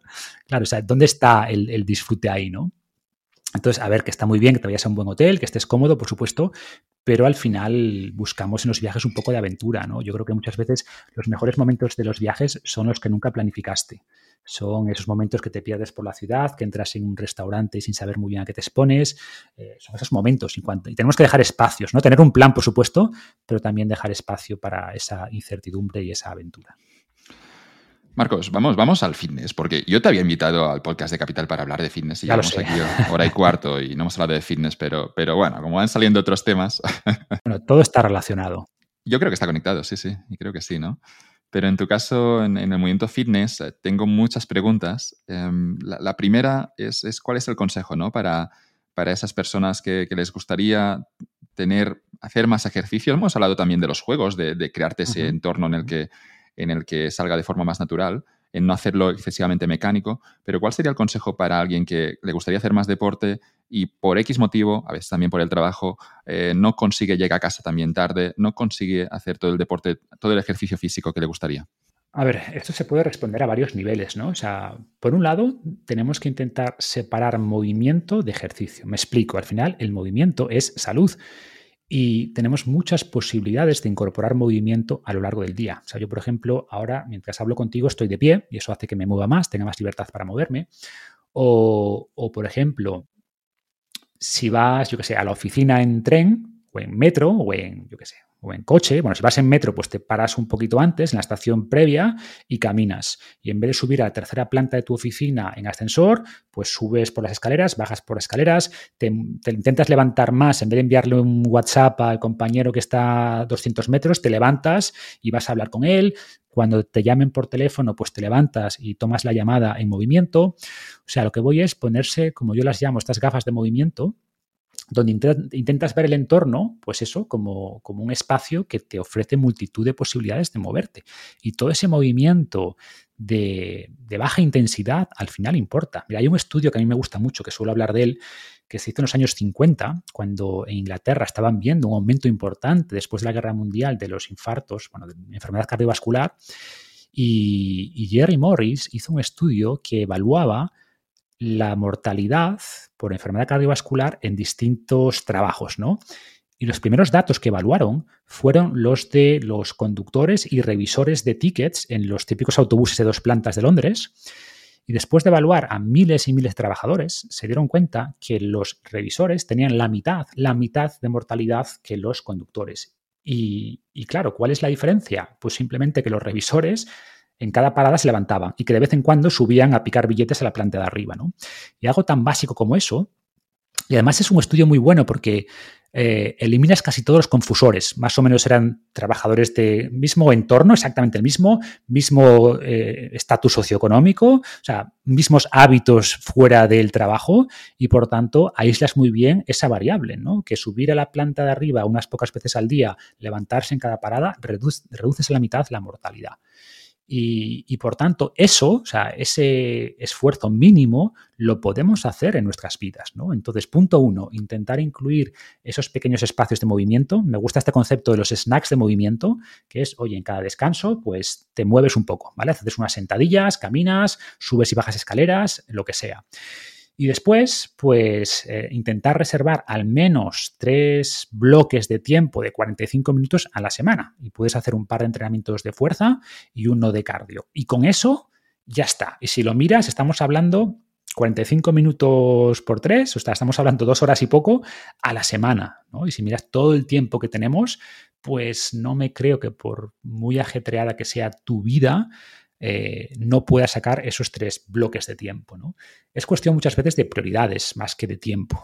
O sea, al final hay mucha gente que te dice, yo es que no tengo tiempo, pero luego te explica, pues, no sé, yo qué sé, la última temporada de Juego de Tronos o de lo que sea, ¿no? Entonces, al final, más que falta de tiempo es falta de prioridad. O sea, si no conviertes esto en una prioridad, no lo vas a hacer porque, de nuevo, todas esas distracciones que nos ofrece el mundo moderno, eh, esas comodidades y esas liberaciones de dopamina inmediata, pues al final van a ganar a, este esfuerzo que tienes que hacer para mantener la salud. Lo que me gusta de tu libro y de tus perfiles en redes sociales es que siempre todo lo que dices también va acompañado de, estudios científicos. Eh, compartiste uno hace, hace, hace poco en el que hablabas del número de pasos muy relacionado con, el, con los conductores y los revisores de, autobús, pero era el número de pasos que hacemos al final de un día o los kilómetros que podemos hacer al final de un día. Y, salía que a partir de 4, 5, 6 kilómetros había una gran diferencia contra gente que simplemente anda un kilómetro al día. Como decía, tendemos a despreciar toda esta actividad de baja intensidad, pero un montón de estudios, hay muchos ¿eh? en el tema de los pasos, nos dicen que las personas que caminan más mueren menos, ¿vale? O sea, caminar es una muy buena forma de escapar de la muerte. Y lo interesante aquí es lo que dices, que la pendiente es muy pronunciada al principio. O sea, pasar de 1000, 2000, que es nada, a 4000 supone ya una reducción de mortalidad importante.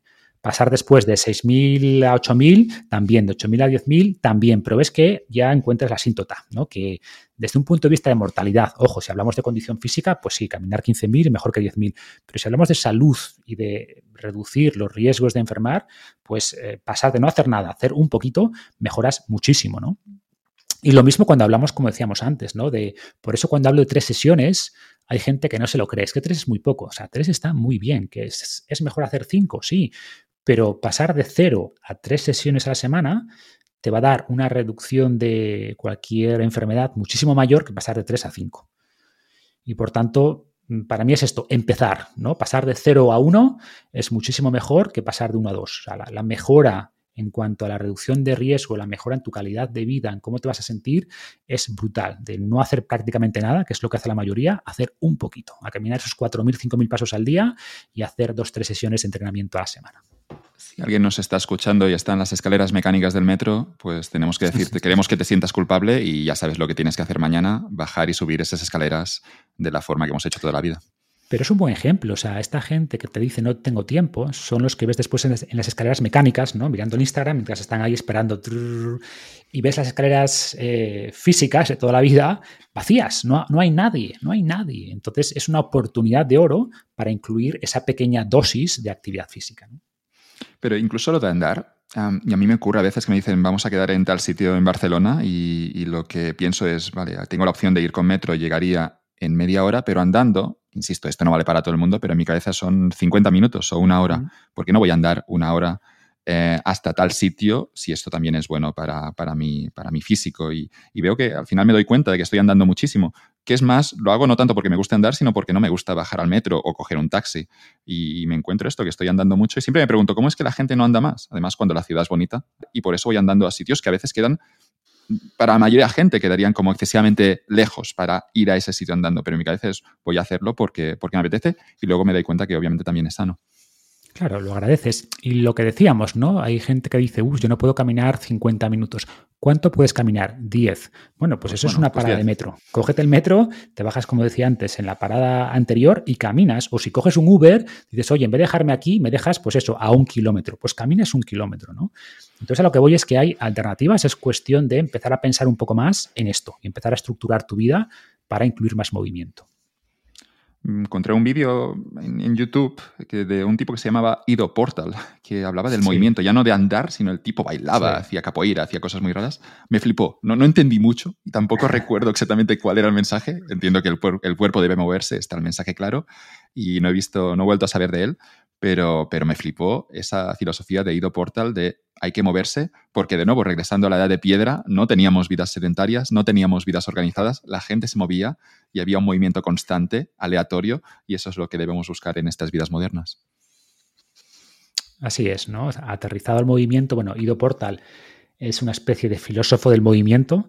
A ver, tan filósofo que a veces yo tampoco me entero de lo que dice, ¿no? Habla de cosas tan abstractas. Era una cosa muy loca, pero me moló muchísimo. Sí, no, o sea, lo que es un gran ejemplo es de esta gran riqueza de movimiento de la que es capaz nuestro cuerpo y de los beneficios de cultivarla, ¿no? Y cómo llevamos eso, vidas muy regimentadas también, el entrenamiento. Hago la máquina A, tres series de 15 repeticiones. Paso a la máquina B, cuatro series de no sé qué, siempre el mismo rango de movimiento, en la misma dirección, haciendo que la máquina además guíe mis movimientos, eh, me dé apoyo a la espalda. Y lo que hace Ido es decir, oye, mira, mira todo lo que puede hacer el cuerpo humano y mira los beneficios de explorar toda esta capacidad de movimiento, que además nos hace resilientes porque mueves las articulaciones en todos los rangos, fortaleces los músculos en todos los ángulos y eso es clave, ¿no? O sea, evitar, o sea, insisto, cualquier cosa que hagas es buena y claro, eso está tan lejos de la persona promedio que puede sonar como inalcanzable eh, y hacer lo básico de actividad física, aunque sean sentadillas, flexiones, haz lo básico, pero poco a poco entiende que puedes llegar mucho más allá y que lo que buscamos es, eh, pues eso, tener un, físico versátil, ¿no? O sea, solemos pensar en esto, entrenar fuerza y cardio, que está bien, para empezar está muy bien, pero piensa que nuestro cuerpo es muy versátil. O sea, los humanos somos probablemente, desde un punto de vista físico, eh, los más versátiles. No somos buenos en nada, no somos buenos corredores, ni nadadores, ni escaladores, ni tenemos mucha fuerza, pero somos, como digo, los más versátiles. Podemos hacer muchas cosas razonablemente bien y es lo que tenemos que intentar, ¿no? O sea, somos, pues eso, versátiles, tenemos que evitar la especialización y trabajar todas las cualidades físicas que nuestro cuerpo ofrece. Hablabas de prioridades, de darte una razón y, que luego llega la motivación, ¿no? Pero vemos mucha gente que lo hace al revés, ¿no? Que primero intenta motivarse, antes hacíamos broma con eso de Mr. Wonderful, de un poco buscar esa motivación sin tener a veces una razón, un motivo. Y que eso decías que, puede ser, puede ser eh, bueno, que, es insostenible seguramente a largo plazo, ¿no? Y, a mí me ha ocurrido, ¿no? Antes hablaba del dinero, de que lo que, me ha, lo que me ha servido es entender por qué lo hago y no tanto los mecanismos, los engaños que yo puedo introducir. Entender por qué es bueno andar es lo que al final hace que, pueda, que lo haga más. Y, vemos aquí, ¿no? Que hay que, a veces un exceso de disciplina por gente que es muy disciplinada, pero quizá no tiene motivo, no sabe por qué lo está haciendo. Hmm. Sí, eso es súper importante, ¿no? Tener un porqué claro y luego lo que decíamos, un qué y un cómo, tener un plan. Muchas veces la gente quiere hacer algo, pero como no sabe por dónde empezar, no hace nada. Y luego yo hablo mucho, que creo que me parece súper interesante, esta idea de no depender de la motivación. O sea, la gente cree que el ciclo es el siguiente. Estoy motivado, hago algo y luego tengo resultados. La realidad normalmente es que debes actuar como actúas y haces algo, tienes buenos resultados y como tienes buenos resultados, te motivas, ¿no? Es decir, la motivación es consecuencia de la acción, no es una necesidad para, actuar. Evidentemente es mucho mejor actuar motivado, ¿no? Cuando tienes una motivación concreta, tienes ganas de hacer algo, pues es mucho más probable que lo hagas. Pero no puedes depender de tener ganas, ¿no? O sea, porque muchas veces las ganas no, no llegan, ¿no? Entonces creo que es importante aprender a actuar con, motivación o sin motivación, que esto es aplicable para todo, o sea, aplicable en el sentido de que a veces tenemos que hacer las, cosas con miedo. Tengo miedo de hacer algo, pues hazlo con miedo, pero hazlo, ¿no? O sea, al final, cuando vemos las figuras del pasado que nos inspiran, vemos lo que hicieron, ¿no? No sabemos si lo hicieron con miedo, si lo hicieron con ganas, vemos lo que hicieron. Y, y creo que esta capacidad de aplicar disciplina en los momentos adecuados es fundamental. Pero la disciplina, como bien decías, te lleva hasta donde te lleva, ¿no? O sea, tenemos que intentar convertir, usar esa disciplina para adquirir hábitos, luego esos hábitos nos deberían ser capaces de automatizar ciertos comportamientos, pero al final desarrollar la capacidad, el, arte de empezar, como yo digo, ¿no? De hacer las cosas sin ganas, de hacer las cosas con miedo, creo que es fundamental y que es una señal de madurez. O sea, y lo curioso es que la mayoría de personas, van al trabajo sin ganas, ¿verdad? Y, no dicen, no es que hoy no me apetece ir al trabajo, no, vas porque es lo que tienes que hacer. Sin embargo, no aplican esa misma lógica a la actividad física. Decir, oye, pues hoy entreno porque lo tengo que hacer, ¿sabes? Mm, igual no me apetece, pero lo hago. Igual que vas a la oficina o a la universidad sin que te apetezca, pero lo haces porque es parte de, llámalo de tu identidad, de lo que eres.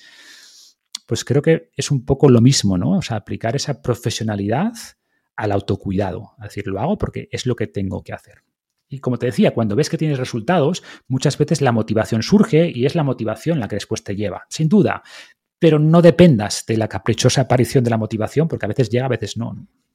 Recuerdo un artículo de Murakami, el escritor en el New Yorker, que decía que no tenía ganas de entrenar, pero igualmente lo hacía. El Murakami también en el mismo artículo dice que en algún momento habla con un campeón de maratón y le pregunta si todas las mañanas eh, lo hace con ganas y el campeón de maratón dice obviamente que no, obviamente que hay días en los que no me apetece, pero igualmente lo hago. Murakami lo que consigue sacar de esa conversación y de esas reflexiones es que él es un privilegiado, que puede ser escritor, que le quiere tener su cuerpo en, en forma porque también le hace ser más productivo y que dentro de este objetivo global automáticamente ir a entrenar todos los días a las 7 de la mañana para él tiene sentido y debería hacerlo más. De si no le apetece, lo hace, porque sabe que forma parte de ese gran objetivo y la mayoría de los días lo que termina ocurriendo es que sí que le apetece, pero incluso el día que llueve, el día que no, que no está de humor, se obliga a hacerlo porque entiende que hay ese gol, hay ese objetivo más importante que está ah, en el largo plazo.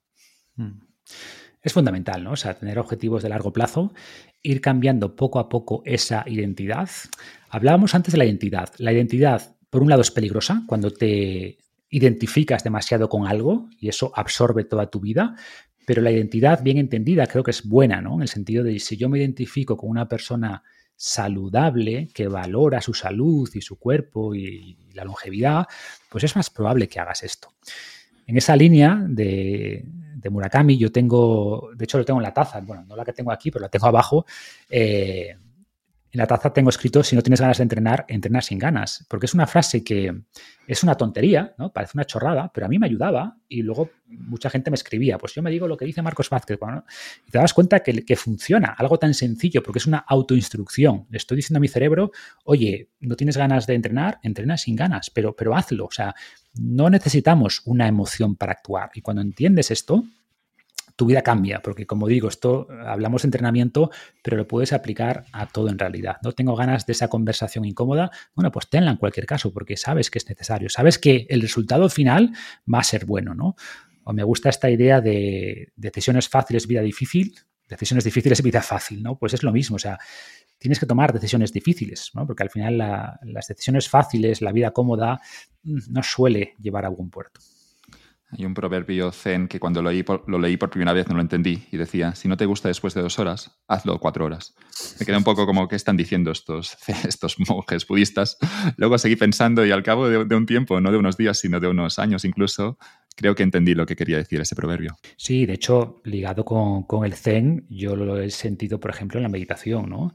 Es muy incómoda, es terriblemente incómoda, pero cuando llevas un tiempo y llegas a ese estado un poco, no sé cómo llamarlo, porque no, no, no, quiero llamarlo de iluminación, ni mucho menos, pero si llegas a un estado mental donde lo empiezas a, sí, exacto, como de conexión, no sabría explicarlo, pero llegas a un punto a partir de un tiempo donde es muy cómodo, donde empiezas a disfrutarlo.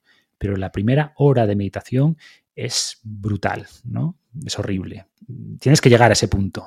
Bueno, saber que hay, que hay algo bueno al final es lo que te obliga también, no es la meditación, es muy distinto, pero con el esquí, si no has esquiado nunca o si quieres aprender a hacer snowboard, es, es una puta mierda el primer día que vas, es, te caes, y ya no el primer día, sino el segundo y el tercero. Pero sí que es cierto que hay un momento en el que empiezas a bajar un poco bien y empiezas a ser divertido, pero como tienes claro que aprender eso te llevará a un escenario, que quizá tener el objetivo claro a largo plazo es lo que nos ayuda a insistir a pesar de que el camino sea duro. Sí, de alguna manera aprender a disfrutar el proceso y como decía Picteto. Incluso cuando el proceso es una mierda, ¿no? Esta es la parte. eso voy. esa es la parte iluminadora, ¿no? incluso cuando el proceso es una mierda, sí, puedes llegar, puedes llegar a darle sentido cuando te das un objetivo más grande. Y esto enlaza mucho con, habrás leído seguramente el libro de Víctor Frank, ¿no? De El hombre en busca de sentido.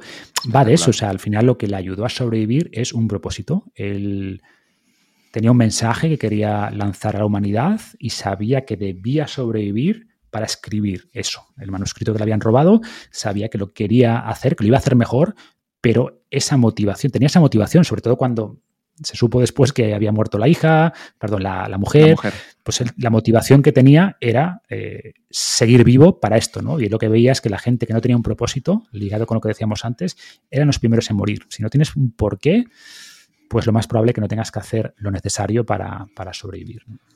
Y cerrando con esta, con esta parte de la motivación, yo me encuentro también en la sociedad actual que vemos a mucha gente que se lo toma a veces también demasiado en serio, ¿no? Que profesionaliza en exceso a cosas como correr un maratón o se fija mm. quizá demasiado en las marcas. No, no sé cuál es tu opinión, pero en mi cabeza me encuentro en un escenario en el que veo que quizá no hace falta, ¿no? Es decir, es un hobby, hay que pasárselo bien y vemos gente preocupada porque ha hecho una marca un poco por encima de lo esperado y, vemos ahí, ¿no? Que, bueno, si no eres profesional, si no te ganas la vida con esto, sigue siendo un hobby, obviamente eh, repercute positivamente en tu salud, pero vemos ahí mucha gente que incluso los hobbies quieren optimizarlos y a mí ya esto me, me, cansa un poco. Sí, para mí depende un poco de tu capacidad de lidiar mentalmente con eso. Me explico.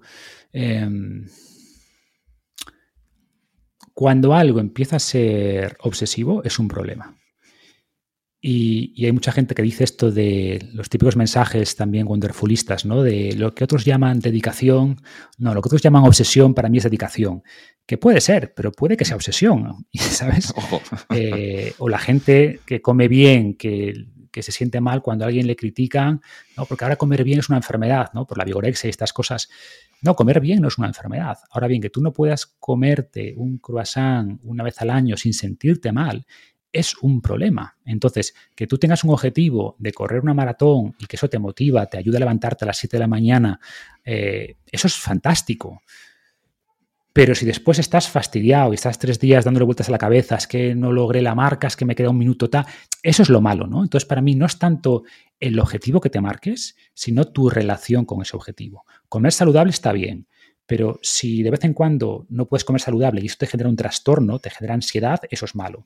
Plantearte el objetivo de correr una maratón está muy bien, pero si eso hace que entrenes por encima de tus posibilidades, que te expongas a lesiones porque realmente no es un objetivo viable, o que después no lo cumplas y estés dos semanas jodido porque no lo has cumplido, eso es malo. Entonces, para mí no es tanto el objetivo, sino tu relación con ese objetivo. Es lo que tienes que gestionar. Si te lo tomas, oye, tengo un objetivo en mente, pero no me va la vida en esto, pues es lo mismo. Es como cuando sales a, o vas a, no sé, a jugar al fútbol con tus amigos, una pachanga.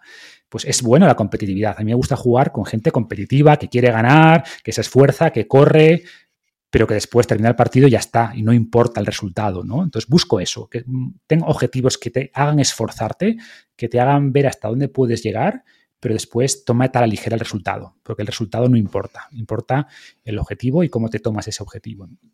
Hemos hablado del cuerpo, del, deporte, el movimiento y nos dejamos la parte, la última parte de, todo este mix porque es un global, hay que mirarlo todo ah, para, ser sanos y es la parte de la alimentación. Hablabas de esto, de gente que no puede comerse un croissant, gente que a veces come muy sano y luego no hace deporte, que es como, porque esto no, me encaja mucho, pero la parte también de la alimentación dentro de todo este de todo esto que ibas comentando, eh, la parte de, la, de la salud y del cuerpo, eh, ¿Cuáles son los consejos para alguien que quiere comer mejor? Y insisto, eh, me, ha gustado mucho esto de también de darte algún capricho de vez en cuando.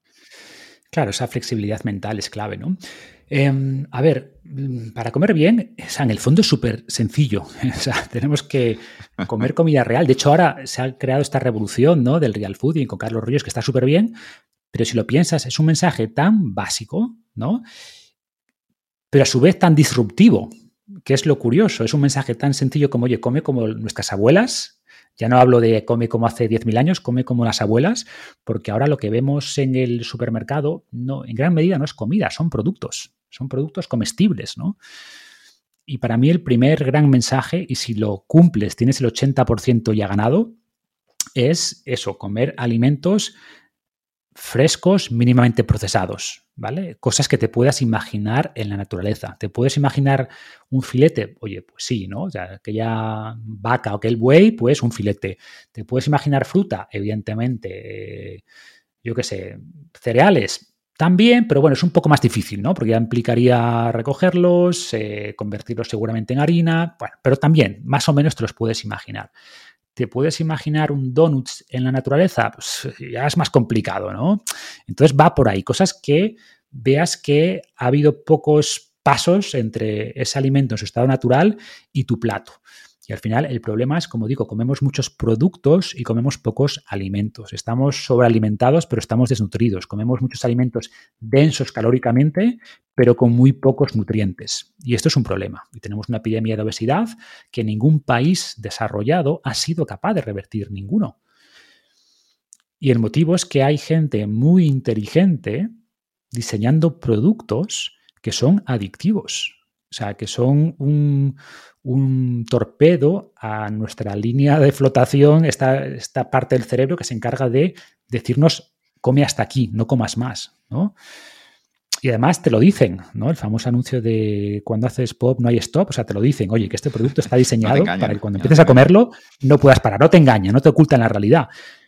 Entonces, cuantos menos alimentos de esos comamos, mejor. Y como digo, hay mucha gente que dice, no, pero es por el aditivo X, es porque tienen el endulzante tal, que sí, pero no es, o sea, yo no veo un problema grave por nutrientes en concreto o por compuestos concretos, es por la combinación de estos elementos, del azúcar, de la sal, de la grasa, de los aditivos, de los colorantes, que hacen que estos alimentos sean adictivos y que al final comamos mucho más de lo que necesitemos y nos ofrece muchos menos nutrientes de los que necesitamos. Entonces, punto uno, para mí es clave, este, ¿vale? E insisto, sin volverse loco, sin pensar que un donut es el demonio y que si lo como me va a dar cáncer. No, para nada. Comete un donut de vez en cuando con total tranquilidad y paz mental, pero de vez en cuando, ¿no? Y luego, pues, muchos mitos que yo siempre he intentado, contra los que he intentado luchar, ¿no? Esta idea de que hay que comer cinco o seis veces al día, pues tampoco, o sea, no hace falta. O sea, el metabolismo no se ralentiza. Estamos perfectamente adaptados a, comer relativamente pocas veces al día. Es más, no solo estamos muy bien adaptados, sino que incluir espacios de ayuno de vez en cuando nos fortalece con este concepto de antifragilidad que decíamos antes, ¿no? Tendemos a comer mucho de noche, eso tampoco es bueno. En España cenamos muy tarde en general. Eh, comemos de manera inconsciente, no muchas veces revisando el móvil enfrente de la televisión, y eso implica que comemos más, que masticamos poco y tampoco es recomendable. Pero insisto, si tuviera que dar una recomendación, así un gran mensaje, sería tan básico como ese, comida de verdad. O sea, productos frescos mínimamente procesados y si haces eso, todo lo demás pasa a un segundo plano. Estoy pensando que si le dijéramos a las abuelas eso del real fooding, se reirían un poco como diciendo yo ya eso lo sabía. Y compartiste justo una foto en, Twitter hace unos días de, creo que era una, una sociedad, la sociedad, una foto en Estados Unidos donde en los años 60 o 70 no había nadie obeso. Toda la gente tenía, tenía muy controlado ese problema y lo miramos hoy en la sociedad actual y vemos que la obesidad realmente es una pandemia. Sí, sí, o ves fotos de piscinas españolas eh, por esa época y no ves nadie con sobrepeso. Bueno, y no hace falta irse ahí. O sea, en mi infancia en el colegio veías los gorditos, ¿no? Que eran los típicos que les, hacía, les hacían un poquito de bully y tal, pero eran uno por clase. Y ahora es la mitad de los niños, ¿no? Que tienen problemas de sobrepeso. Y es una tendencia preocupante y todavía no somos conscientes del impacto que, eso va a tener en estas generaciones, ¿no? sumado a todo lo que decíamos antes de fragilidad mental. Así que bueno, hay un trabajo ahí importante que hacer.